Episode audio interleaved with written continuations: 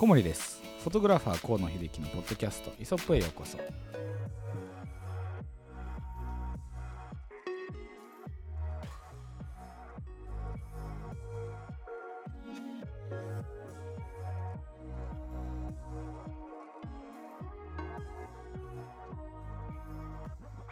今回は第15回目の放送ですね。えーっと。何週目だ？3週目？3週目です三週目だね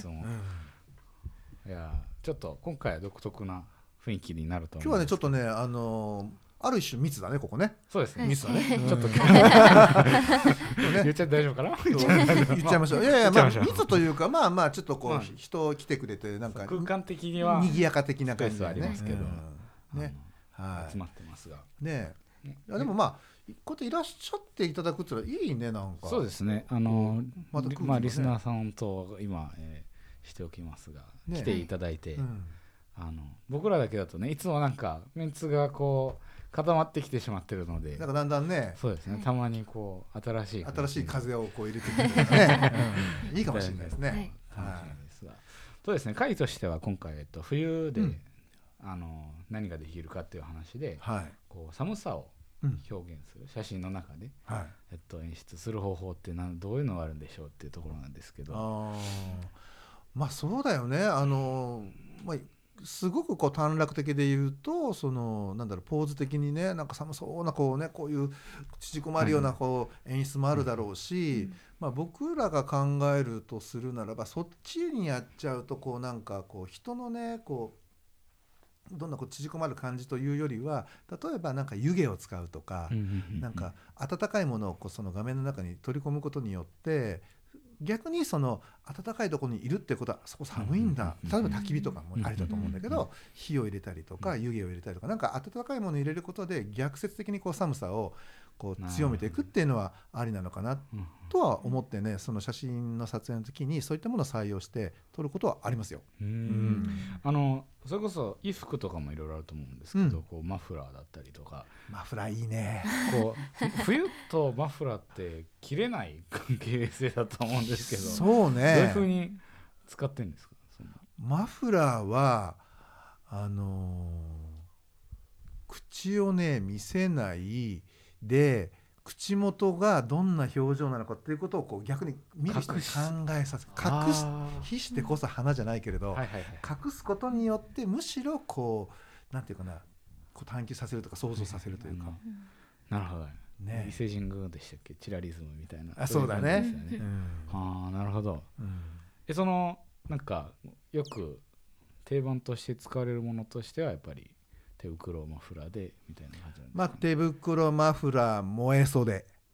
燃えそれって何でしたっじゃあ燃え袖は松下君ちょっと解説してあげていただけます？もう燃え袖というのは手、えっと、長袖を着た時にあの通常だと手が全部出た状態なんですが、け、はいはいはい。燃え袖っていうのはもう手が半分ぐらい袖で隠れて手がちょっと指がちょっと見えてるぐらい。ああはははこれが燃え袖というものらしく燃えそうでこれ,、はい、あのこれをしてる女の子を見た男性が燃えるっていう。なるほどですね。え、はい。そうそういうのがえ結構それって一般的に使われてるなんか用語なんですか？それともその業界的に。一般的じゃないけど、まああのそそういうあの趣味の方とかには、うん、あのオタとは言わないけどね。ああでもそっちうん系うのん。クラスの。なんか燃え袖に燃えてきはいるみはいはいはいたいなねなんかそういうまあまあ我々もちょっとこうやっぱ可愛らしさうんうんとその寒さとかをあの演出するときにこうちょっとその燃え袖にしてなんかはあみたいなね、まあそうするとキュイーンと感じなんですあね。当然ですけどそれは女性のモデルでそうそう使ってこと男性でやりたくないですね。やろうがやってたわけです なんかちょっとブカブカなのがオーバーサイズみたいなのとかが可愛いみたいな、はいはいそこから来てるんだあとの彼彼氏パーカーメンタリティ的なところ女の子の小柄な感じだったりとかが出るっていう感じですかね。ね。結構じゃあその逆のものを出すことによって、はい。それの表現ができるっていうあのそうですね。寒さのはい。湯気じゃないですけど、うん。結構ねオーバーサイズでもうん。そういうとこが行き渡っ冬はてる許せるんだよね。夏はイライラしますよね。なんか。冬はいいけどね。え逆にこう夏のうん。多分えっと、プロダクション的に夏のものを冬取んなきゃいけないとか、はいはい。これはよくあることだよね。ありますよね。あるある。そそういう場合ってまあおそらくスタジオでは撮られると思うんですけど、うん。やっぱ寒いは寒いもんなんですか？寒い。でその場合どうすればいいんですか？こうなんか鳥肌のこうボツボツ出ちゃったらみたいなだからそこがいつもねその鳥肌が問題になっててあのレタッチでそれを少しこうあ。修正するとかっていうこともあるし、まあ、今あレタッチもう今レタッチだね。ああそういうこと、うん。あのスタジオ温めるとかではなく。いやもちろんスタジオをねほかほかにすんの。本当にもうねあのそこにあるエアコンプラスうん。ジェットヒーターとかも加えていって、おー。本当に温度上げるんだけど、うん。でも言うても夏服でしょ？うん。本当にもう薄々だから、まあまあね。やっぱ寒いんで。そうするとやっぱりあの、ね、女性やっぱり寒がりでこう鳥肌が立つ。そうするとななおさらそうですよね、うん。プラスでまた。そうなのよ。確かに。結構寒いの平気だからあなんかへえって感じですけど女性はまたあれですもんね。女性僕らだから大汗かいて撮影するんだけど、うん。女性はそそれぐらいがちょうどいい。もしくはちょっとまだ涼しいっていう感じ。で、うんうんまあ、どうしても冬だからね基礎代謝下がってるんで。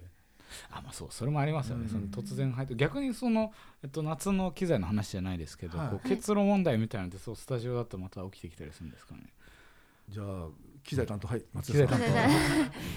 機材担当から言いますと寒いところからやっぱりああったかいところ暑いところに行くと、あの結露しやすいので、うん。あのそういう時はまあそこのスタジオを温めるって段階からもう置いてあれば馴染んでいくとは思うんですけど、うんうんまあ、それでも一応カメラバッグの中にあのある機材からちょっとずつ空気を入れていってっていう風に馴染ませていくのが一番いいかなっていう風には思います念のため。念のためですね。まあ大体だから上回ねそのするのは30分はかけてやっていく、やっぱりさすが精密機器ですね。そのそうだね。やっぱりなんかレンズの中に曇りを生じてそれが晴れたとしても、うん。結局曇りとかそこ水滴がつくわけだからそれがねやっぱりレンズにどう影響してくるかっていうのは我々は本当わからないところもあるんで。不確定要素はへなくしたいっていうことですもんね単にそのしお仕事をしてやる場合はあって、そうそう。だから分かってることはねやっぱり曇らせないってことがやっぱりレンズにとって最,、ね、最良のコンディションということなのでだったらもう最初から温めとくとか、うんうんうんあの寒いところから暖かいところでは十分に時間をかけて、うん時間をかけて温度を少しずつ上げていくっていうのはね大事だと思うんですよね。結構あのーちょっと話が変わってしまうんですけど、はいはい。この前えっと南極探検隊南極探検隊。みたいなのあるじゃないですか、のその撮影に行った日本人のフォトグラファーさんのちょっとお名前をまあちょっと忘れてしまったんですけど、うんうん。本を見てて。あのそういうエクスペディションというかなんかそのえっとツアーじゃないですけど、あのその探検のコースに行きますってなった時に、うん。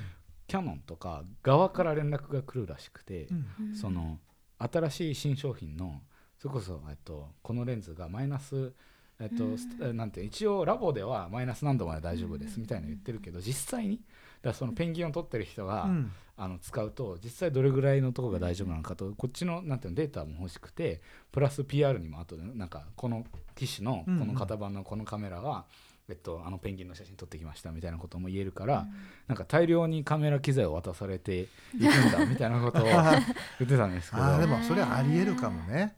やっぱあれですよね。その実際のその現場で使う人がのフィードバックみたういなのんまあってやっぱり、必要だ。それはねどこのメーカーもあのそういったねフィードバックはあの欲しててうん。多分それぞれのルートとかそれぞれのねやっぱり努力でうん。各メーカーねあのそのデータととかねその裏付けというか、あ取ってると思いますよ。なんかその、まあ、もしかしたら機械だったらそういうのはないかもしれないですけど自分がまあ楽器をやっててあの、冬割とこっちの方がいいとか、うん。そういうなんか修正ってあるんですけどやっぱその機種によってこうちょっとあの暑い時はこっちの方がいいとかそうそういうのって分かれてくるんですか？そ温度差に強いとあか。そこに関してはないかもしれあない。うん。ーやっぱりそこはさすが機械なだけそうだね。うんうんただまあなんか本当に寒冷地に行くと、まあ、昔まあ昔の話、うん。今はデジタルになってから僕行ってないから分かんないんだけど、うん昔はやっぱグリスが固まるからあのグリス抜きって言って行く前に全部サービスセンターに持って行ってグリス抜いてもらうの、うん。うん。レンズとかも。うん。で持ってあの寒冷地行くじゃない？そうするとグリスが固まらないから、まあ、普通に撮影ができてでまた持って帰るとやっぱグリスがないってことは摩耗がね、そうですね。うん、ケース上がっていくのでまたグリスをねうん。入れてもらってでまた普通通りに使うっていうふうなことなはるほど。うん、そういうことがや,、うん。やっぱあるんだよね。へえ、うん。確かにな。そのえっとまあささっきの寒さっていう話にも出てくると思うんですけど、うん。逆に今度夏にはい、冬のものを取んなきゃいけないみたいなのって夏に冬のもの。あります？あるある。だから多分そのまあ僕らよりもファッションよりファッションやってらっしゃる人の方がそそのニーズ高いと思うんだけど。そうですよね。そのう売るためにはちょっと前そうにそうそうそう。PR しなきゃいないっくり半年先取りみたいな感じだから、はいだから要は季節逆転で常に取ってるから、でも夏の方が楽なんじゃないかな。汗の部分だけケアすれば、うんあの寒さはねあのなんつうか感じないんで、暑い方が女性耐え耐えられるじゃない？うん。あー逆に僕はそれ苦手だわ。僕は僕らはダメ。なんだ暑いの。おじさんじゃあ要はねおじさん候補だからねおっさん候補はダメおじなのさん側。うん、おじさん側は多分ダメだと思うんだけど、うん。女性は多分どうなんだろう耐えられるよね。そうですね。暑さの方が比較的耐えられる子が多いと思います、うん。っていうのもモデルさん言ってましたね。そうだよね、うん。うんうんそう。だから多分冬とかのあのふ冬とかで外でね撮ってるあの夏物の撮影あれかわいそううんよ。あれどうやってんだろうと思って。もう本当に上あのなんつうのあのすなんつうのベンチコートっつうの、うん。あれを本当につどつどこううん着せてはまた剥がして着せては剥がしてっていうね、なんかもう健康に害しそうですよね温度差。がまあでもそれもね 仕事それも、うん、耐えてこその仕事だったりするから本当にまあどんな仕事でも楽じゃないとは思うんだけどね。いつかあれですね。そういうおお仕事されてる方の呼びましょう。あの呼びましょ体力作りみたいなのあるでしあるでしょうね。うん。そういう温度差に耐えられるようにみたいなうちょそれぜひね今度直接呼んで聞こうよ。そうですよね。ね。ちょっとお呼びしたいですね、うんねそう。いう現場のカメラ側あと撮る側と撮れる側のね。同じ現場の話とかができたらそうだよね。あとどうする？でもその時に血早く取れよとか思ってたんですよ。なんて言われたら 嫌だよね。いやありえるありえる。そういう時ね。でも実際にどうなんですか？一般的に見てそのねなんかなんだろう。あーきっとこれ冬に撮ってんだろうなとかって思うような写真をご覧になったことあります？いやなかなか気づかないですね。なねえ。雑誌を見る限りは。そうですよね。ねそこはうまくごまかしてるってことですよね。さすがプロの仕事ですよね。あの一つまあ多分あの答えとしてはその前前シーズン撮ってるって単純な話だと思うんですけど、うんうん。毎回あの JR のスキースキーでしたはいはいはい。あれなんかすごい行きたくなるなっていう写真がなんかいっぱいあるので、あれってやっぱりああいうのは雪とかはさすがに外で全あれどうしてんだろうね。俺あれ知らない、シーズン前に撮ってたりするんですかね、だいたい固定メンバーで毎年毎年同じような感じじゃないですか。そう。でもねなんか多分撮影者途中で変わってたりするから。前回、うん。前回ぐらいで変わったんですよね。そうかな。カメラマンが、うん。ああそうなんですね。へえ。やっぱ見見て変わるもんなんですか？あもう全然。そ そこはそこはあのあの誰が見ても分かるものでしたね。ままあ。あそう僕僕は駅で「あでけえ!」と思って来たと思うなんかそう超単純ななんか単細胞な考え方だったんですけど。やっぱねそうん。の撮る撮り手によってほら好きな光っていうのがあるからだからそれで光の。うん、光の感じとかでね変わってくると思う。うん。あとまあ背景の選び方だったりそのバランス感覚だったりとかでだからやっぱりそういう映像好きな人、まあ、写真が好きな人それ見ればあれ？なんかこれ変わっちゃったなっていうのはね感じるかもしれない、うん。うん。あの冬の光ってあるじゃないですか、はいやっぱまあ多分その北北緯によっても少し変わってくると思うんですけど、あの夏とは全然違う。まあその角度がそもそも違うとかもいろいろあると思うんですけど、うん。こう冬ならでは出る良さみたいなのってあるんですかね？冬ならではの良さってねやはりね透明感じゃないかな、あやっぱあるんですね、う、ん。夏はやっぱふあの星空とか顕著だと思うよ。あの夏はねやっぱりもやが出るからそうですよ。最近めっちゃ綺麗に見えますね。美しくないけど冬は寒いでしょ。だからうんもやらないからうん。あのすごくクリアにね見えるとかうん。そういうとこやっぱりそういうの違うと思確かにね。あそれそれはあれなんでしょうね。その余計に背景要素が多いものを撮る人は余計う余計に感じると思うね。知ってると思いますし、そうだよね。まあでも対人間だとその人間に出る影響の方が、うん。さっきの鳥肌じゃないです鳥肌とか、あとはやっぱり血色の悪さだったりとかあとはもっと言うと、ね、いくらそのメイクをしてたりこういろんなスキンケアをしててもどうしても乾燥肌で表皮がちょっとこうパサッと。パサってるとかね、うん、いろんなねやっぱりあと例えば吹き出物、まあ、ニキビとかそういったもののそのが赤紫色になったりとかね。ねなんかこう寒そうでしょ？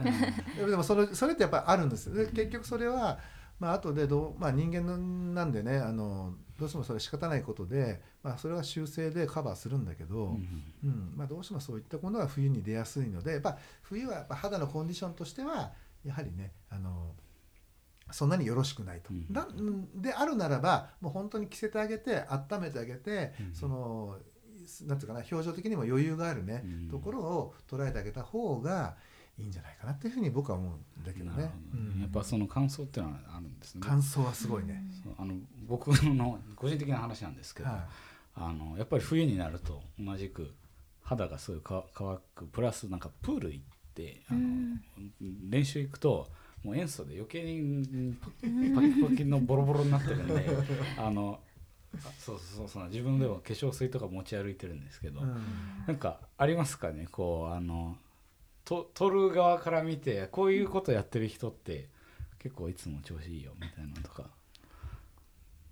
もうスキンケアルーティンが単純にいいっていうだけですかね。